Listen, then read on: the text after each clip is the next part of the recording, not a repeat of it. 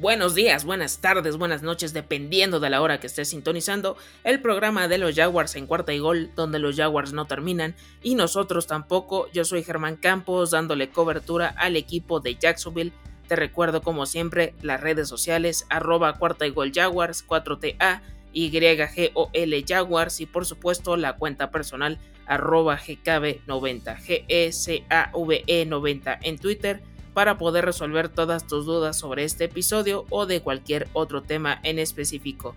Síguete cuidando, no bajes la guardia para que puedas seguir disfrutando de la temporada 2021 de la NFL que nos regaló un duelazo del Thursday Night Football entre el Washington Football Team y los New York Giants. Muchas personas no le dieron mucho crédito por ser un duelo divisional de una de las sectores más débiles de la liga, pero nos regalaron un partidazo con marcador de 30 a 29 a favor de los comandados por Taylor Heineke, Antonio Gibson, Terry McLaurin, Logan Thomas y Chase Young. Ahora sí, toca el turno de hablar de lo que será la previa de los Jacksonville Jaguars en contra de los Denver Broncos, siendo su primer partido como locales, haciéndole los honores también van a utilizar el uniforme blanco totalmente, a ver cómo les va con esta combinación. Y antes de comenzar tenemos noticias que darles para esta ocasión y es que la franquicia de Florida cortó, le dio las gracias al running back Duke Johnson del Practice Squad. No duró mucho su aventura en el TYA Bank Field, siendo un corredor con características similares a Carlos Hyde, que tuvieron protagonismo hace dos años compartiendo el backfield de los Houston Texans. Siempre que tuvieron ese protagonismo o llevar el, ser el running back 1, no fueron tan efectivos como uno pudiera pensar. Es muy raro que tengan partidos de más de 100 yardas. Es complicado. Y creo que tener un running back con algo muy parecido a lo que ya tienes en el roster activo pues simple y sencillamente para mí no, no cuaja o no, no tiene razón de ser. Entonces, muchas gracias por participar a Duke Johnson. Pasando a otras noticias, esto ya lo comenté en el episodio anterior con Julián Fernández para el análisis del Jaguars vs Texans y es que Urban Meyer desmintió el rumor sobre su posible interés para dirigir a los troyanos de la USC y con lo que descarta su salida de los Jacksonville Jaguars, el de entender que él quiere formar este proyecto, que quiere darle una nueva cara a la organización. Ojalá que así sea. Hay que darle todavía el beneficio de la duda porque sigue siendo todavía su partido número uno dentro de la NFL. No hay que contar la pretemporada como tal. Continuando con la información, el mismo Urban Mayer explicó cómo fue la utilización de Andrew Wingard y Andrew Cisco en el partido de la semana 1 y es que de entender que el novato viene de una lesión de ACL que a pesar de haber tenido una de las mejores actuaciones en pretemporada para los Jacksonville Jaguars en la defensiva, quieren llevarlo poco a poco, por lo que eh, Andrew Wingard tuvo más protagonismo para, para este partido pero teniendo en cuenta que te quedaste con Rudy Ford y cortaste a Jared Wilson, creo que tarde o temprano este jugador elegido en el draft del 2021 tendrá que ser el número uno. Siguiendo con, con las noticias, Shaquille Griffin habló de forma severa, de forma crítica para jugadas específicas de, de este partido que tuvieron en contra del rival divisional como lo es Houston, que quiere mejorar en todos estos rubros, junto a Raishon Jenkins, que tuvieron una larga conversación sabiendo de la amistad que tienen estos dos jugadores y que van a tratar de evitar jugadas grandes como las que hizo Brandon Cooks, que permitieron dos recepciones de 40 y 50 yardas aproximadamente y no quieren que esto se repita semana a semana y yo espero que así sea porque le tengo muchas expectativas al ex cornerback de los Seattle Seahawks, al igual que al ex jugador de Los Angeles Chargers. Con este mismo tenor, y hay que decirlo de, alguna manera, Tyro Taylor se vio como Ty Goat, porque completó más del 60% de sus pases, tuvo dos pases de touchdown, Y es que a pesar de todo, según Sports Info Solutions, los Jacksonville Jaguars fueron rankeados como el segundo equipo en la liga con 19 presiones al coreback, pero aún así solo lo cristalizaron en un sack que fue de Josh Allen. Entonces, esto de entender que la línea defensiva junto a Caleb Chason tienen que ser más efectivos y que este departamento que fue de lo peor en 2020 lo tienen que ir mejorando también semana a semana, ajustar las tuercas y si ya tuvieron estos resultados tarde o temprano van a llegar de una forma muy muy buena. Dicho esto, ahora sí, vamos con la previa del encuentro entre los Jacksonville Jaguars y los Denver Broncos. La última vez que jugaron estos dos equipos fue en la semana 4 de la temporada 2019, donde Leonard Fournette corrió para 225 yardas, Raquel Armstead capturó un touchdown de Garner Minshew. Estos tres elementos ya no están dentro de la institución. Joe Flacco era el coreback titular de los Denver Broncos. Y qué más puedo decir de, este partido. Pues ahora sí que son de estos juegos que no se tenían tal vez en el presupuesto, que, pero que pudieron sacar de, de, la chistera y no sé si este fin de semana pueda ser el caso. Y en esta misma sintonía, Teddy Bridgewater en conferencia de prensa se deshizo en elogios hacia Trevor Lawrence y a Zach Wilson porque se enfrentan además de los Jacksonville Jaguars, la próxima semana a los New York Jets. Y él es que explica que a pesar de que son corebacks novatos, que tienen muchas expectativas estos dos mariscales de campo, que tanto uno como otro no se ven como corebacks novatos, que cree en ellos y que pueden hacer el trabajo muy bien. Y hay que darles tiempo, no hay que apresurarse palabras de, Teddy B, de Teddy Two Globes. Ojalá que sea voz de profeta porque muchos pues, se quedaron con la actuación de tres touchdowns, tres intercepciones, pero hay que entender, es, es coreback novato, vienen de una temporada de 1-15, no todo va a solucionarse de la noche a la mañana y esto es un proceso que ojalá se cumpla como se tiene estipulado. Y ahora con todo esto, el reporte de lesionados, el jugador que ya prácticamente se pierde el partido va a ser el cornerback Trey Herndon. De nueva cuenta por segundo partido consecutivo, se espera que esté para el partido contra los Arizona Cardinals. Y los que están todavía en veremos o, será decisión previa al partido será el defensive end Laurenti McCray, el cornerback Tyson Campbell y el defensive end eh, Jordan Smith. En dado caso de este último, también sería su segundo partido consecutivo que no esté dentro del, roster activo. Por parte de los Denver Broncos, habrá que ver eh, las evoluciones de eh, Graham Glasgow, de Shamar Stephen, de Bradley Choff, de Jonas Griffin y de Shelby Harris. El que parece ser que ya está entrenando por completo fue el Titan Noah Fant entonces hay que estar checando quiénes de estos jugadores pueden estar en activo para el rival.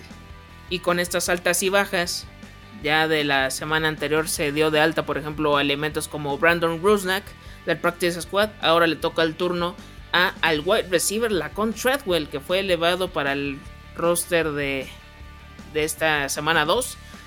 Habrá que ver qué rol tiene. Y una de las noticias que a lo mejor pueden pegar, pero en cierta forma, porque nada más vean qué suplente es. Los Denver Broncos colocaron al cornerback Ronald Jarvie en, en Injured Reserve, pero a cambio, el que puede ocupar su lugar es el rookie Patrick Surtain Jr. Tengan en cuenta que fue el pick de primera ronda de los Denver Broncos, que se olvidaron de Justin Fields y de otros jugadores que tal vez tenían sobre la mesa. Y no descarto que tenga un debut interesante. Eh, tengo así mucha curiosidad cómo se puede desenvolver este, este jugador a la defensiva. Y vamos ahora sí línea por línea. comenzando por el coreback, por Trevor Lawrence. Después de lo que sucedió en el partido 1, se vio nervioso en ciertas decisiones, cometiendo errores como algunas de las intercepciones, pero que en general me, gustó esos destellos de los pases largos, que, es, algo que no, no se le ve muy seguido.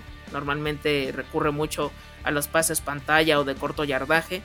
Y creo que puede haber una mejoría para, para Sunshine. Siempre y cuando la línea ofensiva no estropee los avances de la ofensiva. Es decir, que no haya holdings, que no haya alineaciones indebidas, que no haya offsides. Porque cuando parecía que podían encarrilar alguna ofensiva con un gol de campo, ya déjense de que llegaran a zona roja, porque de por sí está costando mucho trabajo, pero que pudieran cristalizarlo de esa forma, estas desconcentraciones, estas indisciplinas, tienen que irlas quitando entre Cam Robinson, Andrew Norwell, Brandon Linder, AJ Canny y Jawan Taylor, por lo que Urban Meyer dice que tratarán de eliminar todas estas penalizaciones. Hay cosas buenas como los bloqueos que tuvieron para abrir a favor de la carrera y también el bloqueo de, los pases, porque si vuelve a pasar esto en contra de Von Miller o de Bradley Chubb, agárrense de las manos porque no me gusta para nada. Pasando al backfield, entiendo que los Jacksonville Jaguars se fueron muy rápido abajo en el marcador en contra de los Houston Texans y pudiera entender que por qué renunciaron tan pronto al ataque terrestre, pero eso también es una clave para que el mismo Trevor Lawrence se sienta en confianza y pueda agarrar ritmo. Entiendo esa afinidad o esa, ese favoritismo, no sé si decirlo de alguna forma, de Durban Meyer con Carlos Hyde, porque ya lo tuvo en el, college. Pero con todo y todo, James Robinson se me hace un running back más efectivo y espero que tenga más acarreos, porque en la distribución que tuvieron del primer partido fueron 9 contra 5 a favor del veterano y tres recepciones por parte de el corredor de segundo año. Con todo y que jugó más snaps, el, número 25, que es James Robinson, pero espero que ahora le den más participación, como es lo que tendría que ser, porque para mí Carlos Hyde es el running back del cambio de ritmo.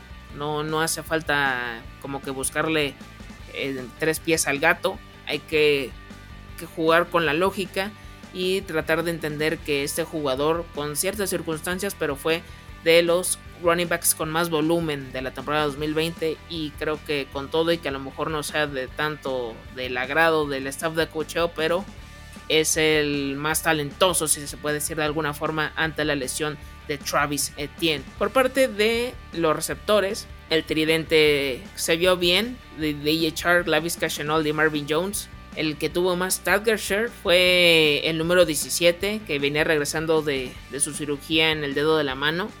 Y a pesar de que tuvo drops, pero ahí está el volumen, ahí están las oportunidades y creo que puede redimirse en esta semana 2 en contra de los Denver Broncos. Por parte de los otros dos jugadores, Marvin Jones, como siempre su experiencia, su veteranía, dio de qué hablar. Y al que me faltó verlo como que más explosivo, con jugadas que lo vimos en temporada 2020 eh, con reversibles, con jugadas a, la navaja suiza. Ahora estuvo no, no, no tan vistoso como antes, pero creo que puede desarrollar todavía mejor química. Y ahora sí, aquí los pases pantallas sí pueden ser alguna solución dado caso que las trayectorias largas no sean lo que pueda encontrar Trevor Lawrence. El que me llamó la atención su utilización fue el tight end James O'Shaughnessy, porque estuvo en 42 eh, snaps en participación. Tuvo 6 recepciones. Para un tight end son bastantes, considerando ese rango, quitando al top 6 que ya muchos conocen. Si participa Jacob Hollister, quiero ver si sigue teniendo ese mismo volumen o las cosas se equilibran. No sé si le vayan a dar un rol tipo Chris Mankers, que a pesar de que tuvo el touchdown, pero nada más tuvo una recepción y él se dedica más a bloquear. Entonces, quiero checar si esto continúa de la misma manera. Eh, Tyron Johnson también quiero checar si tiene más actividad. Si otra que van a colocar a Lycon Treadwell. También si va a ser la opción 4 5, habrá que estar al pendiente. Ya la línea ofensiva ya la mencioné. Y ahora voy con la parte de los Denver Broncos. Empezado con Teddy B. Si bien se conoce que este coreback no es de un brazo espectacular o que te suelte bombazos continuamente, pero es de los más precisos en la NFL. Ya lo comenté hace unos minutos, Tyrell Taylor te completó cerca del 65%. Creo que Teddy B te puede completar a lo mejor una misma cantidad de, en porcentaje, porque él normalmente suele tener una efectividad del 70-80% y no me extrañaría que esté en esos rangos. Hay que estar al pendiente y ya con lo de la presión de, la, de la línea defensiva y de Josh Allen y de Caleb Chason, creo que pueden tratar de presionarlo dentro del pocket, del bolsillo y tratar de sacarlo de esa comodidad que, puede, que podría tener y ahora sí convertirlas en sacks como es lo que se espera de esta defensiva. De los running backs, la semana pasada dieron chance a que Mark Ingram, que Philip Lindsay y que el mismo David Johnson tuvieran sus 5 minutos de gloria de una, una, vez más, pero con todo y eso, eh, a ninguno de estos tres superó las 100 yardas. Si bien los reflectores ahorita siguen todavía en Melvin Gordon, a mí el que más me preocupa sería Javonte Williams, que a pesar de que, viendo los números, Melvin Gordon la semana pasada tuvo 101 yardas, pero en una de esas tuvo una escapada de 60, 70 yardas aproximadamente. Y Javonte Williams fue el running back que tuvo más acarreos, que fueron 14 contra 11 de Melvin Gordon. Así que hay que estar al pendiente. Pero sí yo le tendría más preocupación a Javonte Williams, cómo se puede desarrollar este running back novato, que igual más temprano que tarde se puede hacer de, del running back 1 en este backfield de los Denver Broncos. Y creo que los pueden mantener abajo de las 3.5 o 4 yardas por acarreo. Creo que sería lo ideal para no estar sufriendo más adelante. En cuanto a los wide receivers, ante la baja, la lesión de Jerry Judy, que posiblemente pueda regresar hasta la semana 5 o 6, el número 1 ahorita se coloca Corland Sutton, que si bien no tuvo una buena primera semana, pero creo que pudiera tener una redención para, para este partido. El número 2 se convertiría en Trim Patrick. La número 3 sería Kijin Hambler como el receptor de slot. Y el tight end, uno de, para mí uno de los mejores de, la liga, que es Noah Fant. Mucho talento y hay que estar al pendiente. Más que nada que se vieron, se vieron muy mal con la cobertura hombre a hombre en el pass rush, en la zona secundaria. No me gustó nada lo que hicieron entre Rayshon Jenkins, eh, Shaquille Griffin, CJ Henderson, Tyson Campbell se perdieron muchísimo en, estas, en estas coberturas con estos talentos. O sea, sí, de los Houston Texans, para mí el que más me preocupaba era Brandon Cooks y fue el que te hizo más daño la semana pasada. Y de estos, creo que cualquiera, o sea, teniendo en 1-2 sería Corland Sutton y Noah Fant, pero no hay que descartar a Tim Patrick y a KJ Hambler tienen que hacer esta, estos cambios, como ya lo mencionó el mismo Shaquille Griffin, que ya se vayan aprendiendo estas, estas fórmulas, estas, estas jugadas, porque sí está costando trabajo y más con que los cornerbacks está muy corto el, ahora sí que el departamento con lo de Trick Herndon, tienes al mismo, aparte de Griffin, CJ Henderson, eh, Tyson Campbell, Chris Claybrooks y se acabó.